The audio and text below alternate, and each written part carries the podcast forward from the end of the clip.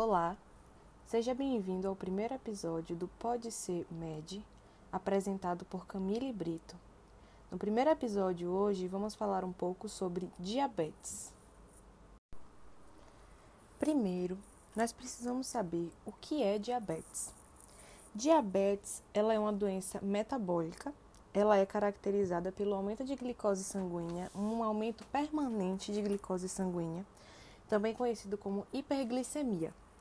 Ela é causada, ela pode ser causada por três formas: defeitos na secreção de insulina, defeito na ação dessa insulina ou em ambos os casos. Um pouquinho sobre a insulina. Ela é produzida pelas células beta-pancreáticas e ela é responsável pelo controle da glicose no sangue.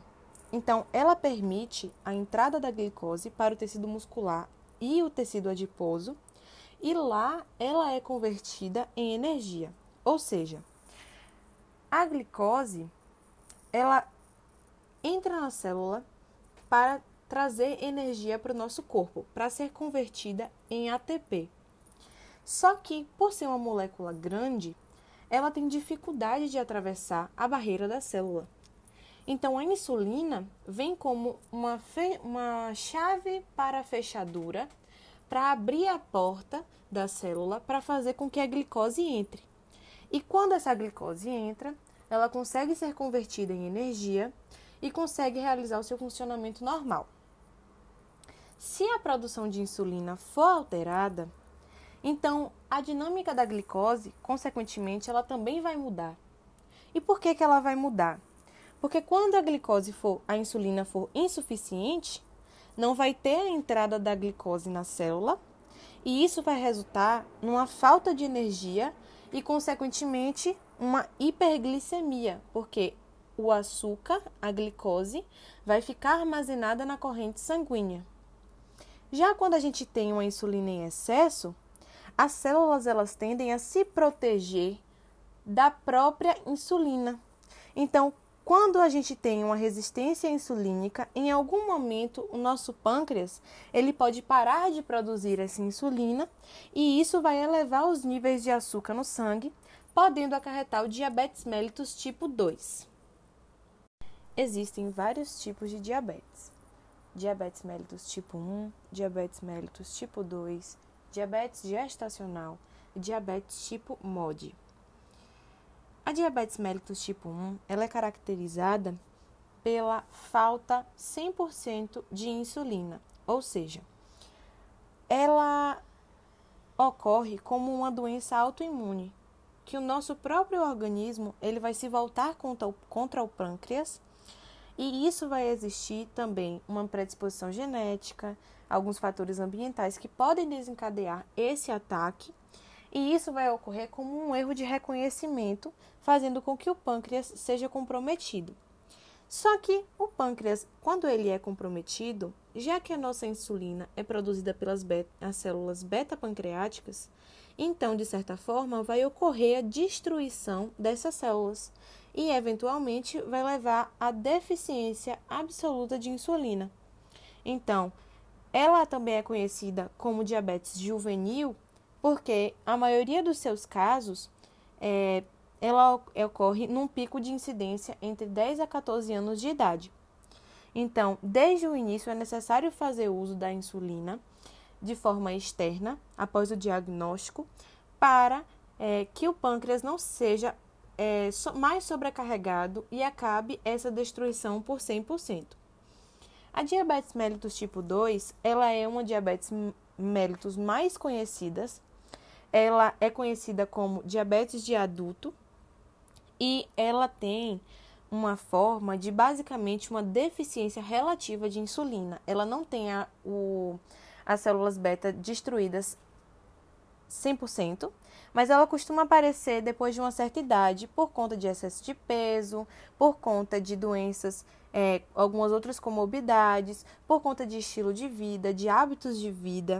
Então, uma pessoa pode ter uma predisposição genética, pode não ter um estilo de vida saudável e por isso está propenso a desenvolver esse tipo de diabetes. certo? Então, infelizmente, tem aparecido muito em idades muito precoces por conta do sobrepeso, que hoje em dia é uma das dos fatores de risco para desenvolvimento de diabetes. E ela ocorre por conta da resistência à insulina. Muitas vezes as pessoas conseguem recuperar essa insulina, essa forma é, de produção melhor por conta da mudança do estilo de vida e com algum uso de alguns fármacos para controlar e para obter um controle dessa hiperglicemia, desse açúcar liberado no sangue. Esse açúcar livre, né? Então, é, a maioria dos casos ele apresenta excesso de peso ou deposição central de gordura, tem uma incapacidade de compensar essa resistência e por isso ocorre a diabetes mellitus tipo 2. Temos também a diabetes gestacional, que em geral ela, ela é um, um estado pré-clínico de diabetes que está detectado já no rastreamento pré-natal. Então, quando a hiperglicemia acontece durante a gestação, quase 90% dos casos nesta fase é algo que acontece 100% por conta da gravidez. Mas lembrando também que a gestante ela pode ter uma predisposição genética que pode acabar sendo influenciada por conta, digamos, pode ser desencadeada por conta da gestação. Então, isso vai agir como um teste para o corpo da gestante para ver realmente como é a questão de controle insulínico dela. Então, digamos que esse tipo de, gestação, de diabetes, ela acontece porque a placenta, ela produz alguns hormônios que podem dificultar na ação da insulina. E o pâncreas ele não consegue suprir as necessidades excessivas de insulina.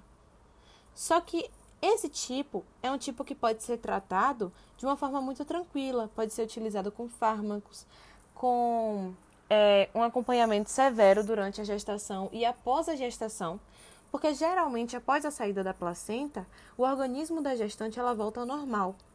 Então, essa hiperglicemia diagnosticada na gravidez, ela tem intensidades variadas. Geralmente ela se resolve no período pós-parto, mas ela pode retornar anos depois em grande parte dos casos. Mas lembrando que ela deve ter um acompanhamento mesmo se após a gestação após a saída da placenta, houve uma diminuição nesse, nesse quadro.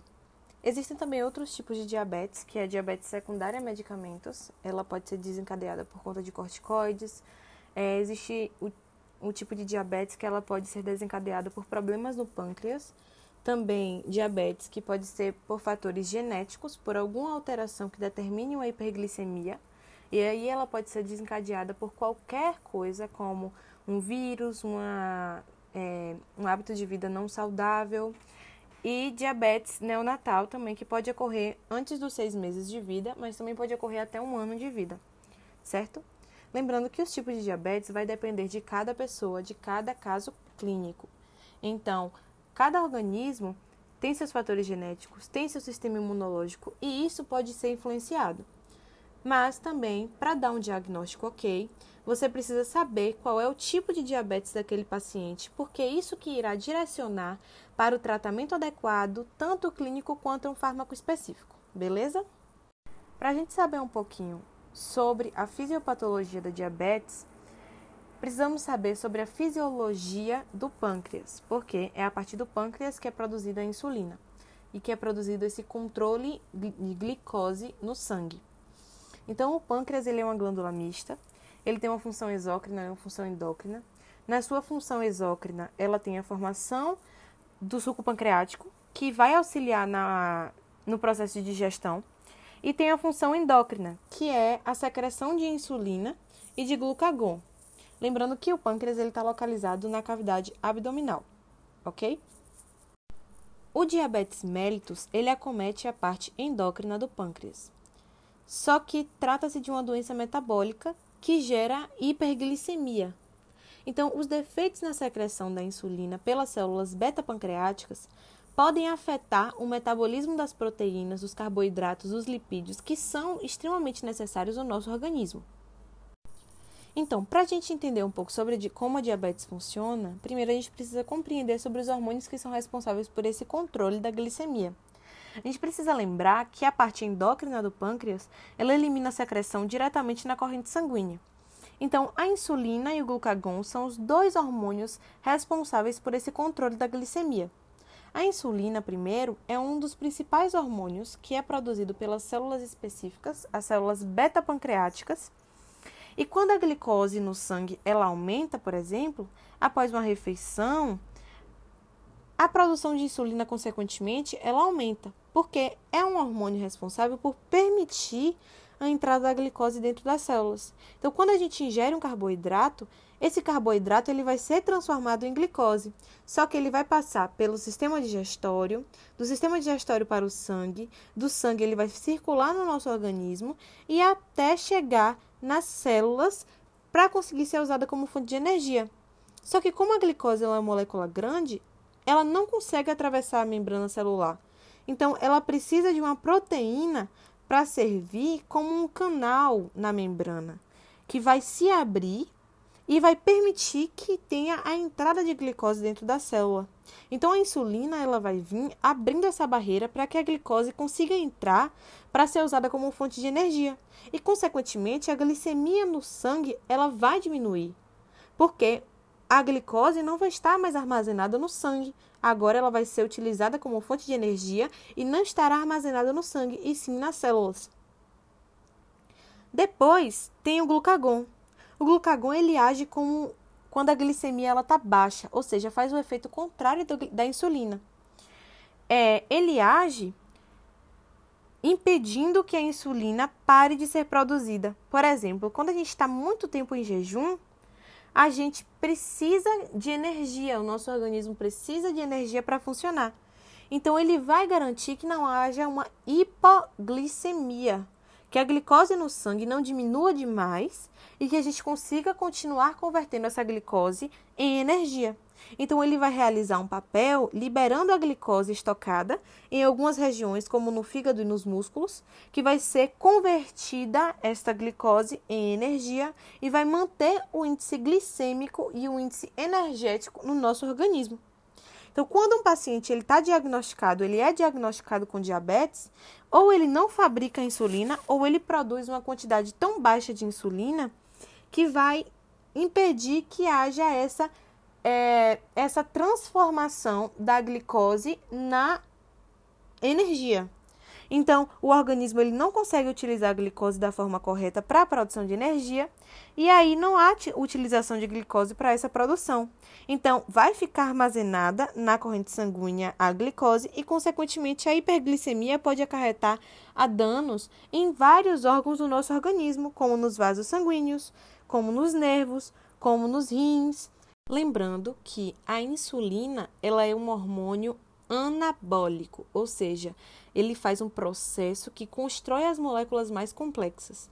Já a, o glucagon, ele é um hormônio catabólico. Ele pega as moléculas complexas e transforma as em, em moléculas menores, em, em moléculas mais simples.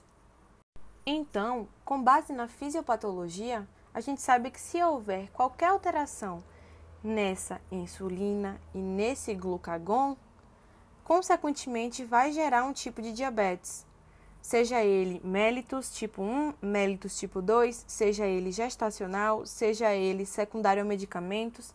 Então, qualquer processo que possa influenciar nesse nessa produção de hormônios ele vai alterar a fisiologia do organismo e vai gerar o diabetes.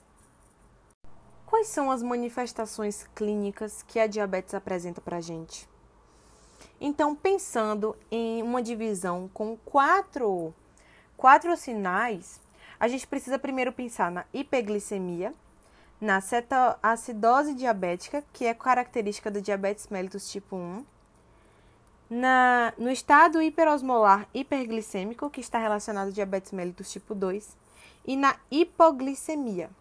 Na hiperglicemia, tem a presença de glicosúria, que é a glicose é, na urina, tem a presença de poliúria, os três P's da, da, da diabetes, que é poliúria, polidipsia e polifagia. Mais um P que pode estar relacionado é perda ponderal de peso, que no caso é o emagrecimento. Tem é, um aumento na osmolaridade plasmática e, consequentemente, se tiver um aumento de insulina, pode gerar é, incidência de vulvovaginites por candidíase, porque vai ter um aumento é, de glicose e isso pode ser algo que desencadeia uma vulvovaginite, ok? Pensando agora sobre a cetoacidose diabética, que está relacionada a diabetes mellitus tipo 1, os sinais que podem ocorrer é ausência de insulina, ou seja, quando a insulina ela fica impossibilitada de agir, os corpos cetônicos que formam uma acidose metabólica, porque os corpos cetônicos eles são ácidos e o bicarbonato é consumido e assim o pH vai cair. Então vai gerar um aumento de é, corpos cetônicos livres no sangue. Uma hiperglicemia grave, é, como uma desidratação grave, é, uma hiperosmolaridade, náuseas, vômito e dor abdominal. No caso, o paciente ele pode ter uma gastroparesia e isso em consequência da produção dos corpos cetônicos, que é uma situação em que diminui a contração do estômago e isso vai levar a náuseas e vômitos, o que faz com que a ingestão de água ao mesmo tempo e ao mesmo tempo o nível de consciência vai ser rebaixado e o estímulo da sede que é produzida geralmente pelo hormônio ADH, ela aumente. Então, vai suprimir esse, esse, essa sensação, ok? Então, logo, vai ingerir menos água e vai piorar uma hidratação, uma desidratação. É, tem também o hálito cetônico, que é quando a acetona tem menor concentração e dá o hálito cetônico, uma vez que ela é permeável ao alvéolo e por isso ele é sentido na respiração a respiração de Kussmaul, que é uma clássica da cetoacidose diabética, porque ela é caracterizada por inspirações com apneia, expirações com apneia e coma. O coma ele ocorre por conta do aumento da osmolaridade. Já no diabetes mellitus tipo 2, pode ocorrer o estado hiperosmolar hiperglicêmico, que é uma manifestação que existe uma produção de insulina que evita a cetoacidose. Então, o paciente ele mantém o corpo com hiperglicemia. E isso vai ocorrer, com a ingesta hídrica diminuída. Isso vai ocorrer com que o paciente tenha insulina suficiente para insuficiente para suprir a lipólise. É, ocorre também uma incidência mais alta de coma, porque a glicose ela é mais alta e a osmolaridade plasmática ela está menor que 330. E existem é, vários fatores precipitantes, ok? É, na hipoglicemia, é um dos últimos sinais que eu vou tratar, que no caso é uma complicação de um tratamento de diabetes do tipo 1 e tipo 2 com a insulina, ou seja, determinados por hiperglicemiantes orais. Isso vai ocorrer por conta de um atraso na refeição, um jejum prolongado, um exercício físico longo e vai ter uma resposta hipoglicêmica mediada por hormônios contrarreguladores. Então a pessoa ela vai ter uma resposta tanto na ausência da glicose quanto nos adrenérgicos. E isso vai ocorrer uma liberação de catecolaminas e nessa manifestação os sintomas eles são neuroglicopênicos, que no caso os neurônios eles consomem as glicoses, a glicose livre e os adrenérgicos. Beleza? Dentro do diagnóstico, existem alguns testes laboratoriais para diagnosticar a diabetes, fora os sintomas, os sinais que são presentes que vão gerar uma dúvida se realmente é aquilo ou não, e vão gerar uma curiosidade de descobrir e fazer alguns exames para ver se realmente é diabetes ou não. Então, como saber se eu sou diabético? Existem basicamente quatro ou cinco é, testes mais comuns para a realização desse diagnóstico, que no caso é a glicemia em jejum. Você vai ficar em jejum de 8 a 12 horas e as pessoas no nível normal, após realizar esse exame, a sua glicemia vai estar abaixo de 100 miligramas por decilitro e esses valores, se eles estiverem acima de 126 miligramas por decilitro, é um indicativo de diabetes. Tem também o teste oral de tolerância à glicose, é conhecido como TTG, 75 gramas. O paciente ele vai receber uma carga de 75 gramas de glicose em jejum e a glicemia ela é mediada minutos antes, 120 minutos após esse, essa ingestão. Ela vai ser medida antes e depois. É a glicemia pós-prandial, que no caso é uma aferição de níveis de glicose duas horas após a refeição contendo carboidratos. É um teste, basicamente, de tolerância à glicose. É, se for apresentada igual ou acima de 200 miligramas por decilitro, identifica diabetes. É, hemoglobina glicada é a glicose, ela é capaz de se ligar à hemoglobina. Então, quanto maiores níveis de níveis de glicose no organismo, no sangue, mais pode aparecer no exame. Lembrando que esse teste, juntamente com o teste de glicemia capilar, que é um teste rápido, eles podem ser utilizados é, como forma de controle da diabetes. Por exemplo, uma pessoa já diagnosticada com diabetes pode fazer, realizar esses exames é, com frequência para que é, acompanhe a sua diabetes e veja como está é, o seu, a sua tolerância à glicose, como está o seu nível de insulina e como está ocorrendo o tratamento, se está tudo bem ou se não.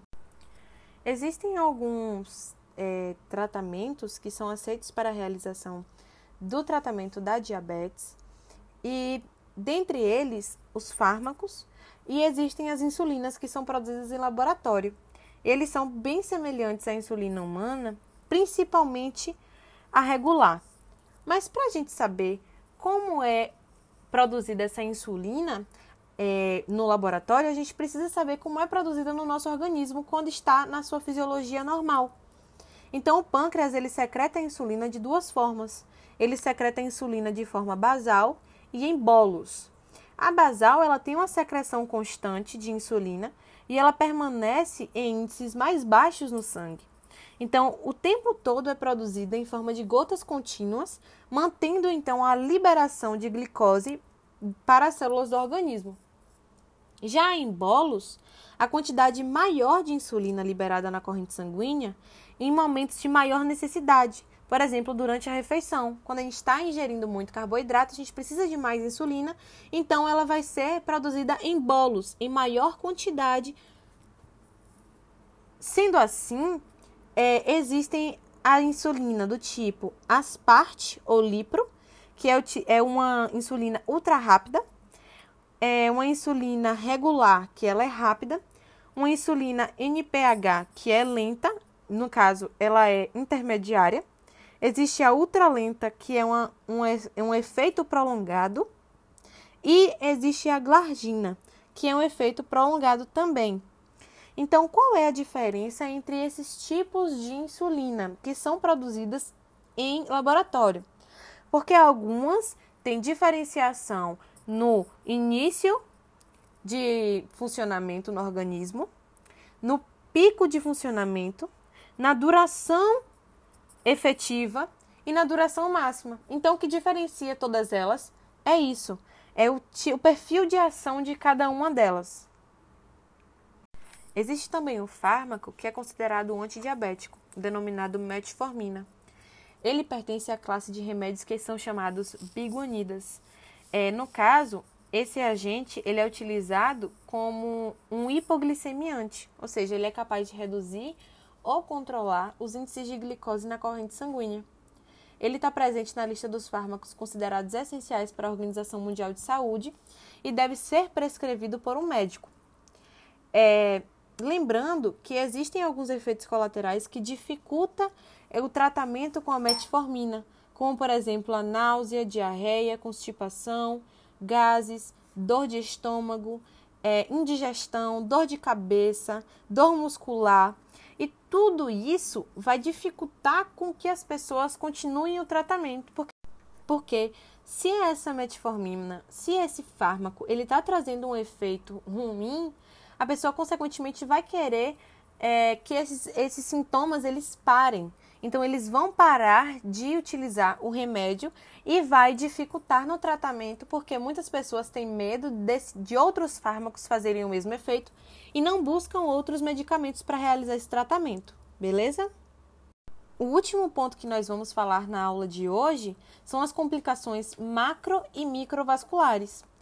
as complicações microvasculares do diabetes é porque o diabetes ele provoca uma lesão endotelial. E isso ocorre através do aumento da inflamação na rede vascular através do estresse oxidativo. Então, o processo de forma crônica, ele vai levar a uma alteração da vasodilatação de lesões graves, como uma trombose, e consequentemente pode levar a uma retinopatia, a uma nefropatia, a uma neuropatia, a uma nefropatia periférica, que é considerado o pé diabético. Pode alterar a cicatrização da pele e mesmo pequenas rupturas, ela também pode evoluir para úlceras mais profundas, pode infectar feridas e principalmente nos membros inferiores.